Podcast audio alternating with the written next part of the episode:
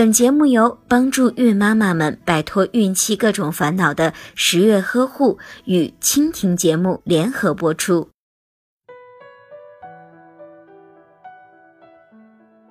水在烧开之后冷却四至六小时是宝宝最理想的饮用水。准妈妈需要注意的是，长期储存以及反复倾倒的凉开水会被细菌污染。所以每次煮的水量不需要太多，也不要将凉水反复的烧开，这样水中的重金属浓缩也不利于宝宝的健康。婴幼儿出生的时候还没有说话的能力，所以并不能告诉准妈妈自己口渴了，这就需要照看宝宝的人注意观察。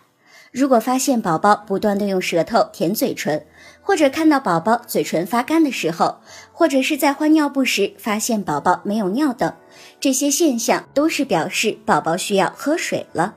如果您在备孕、怀孕到分娩的过程中遇到任何问题，欢迎通过十月呵护微信公众账号告诉我们，这里会有三甲医院妇产科医生为您解答。十月呵护，期待与您下期见面。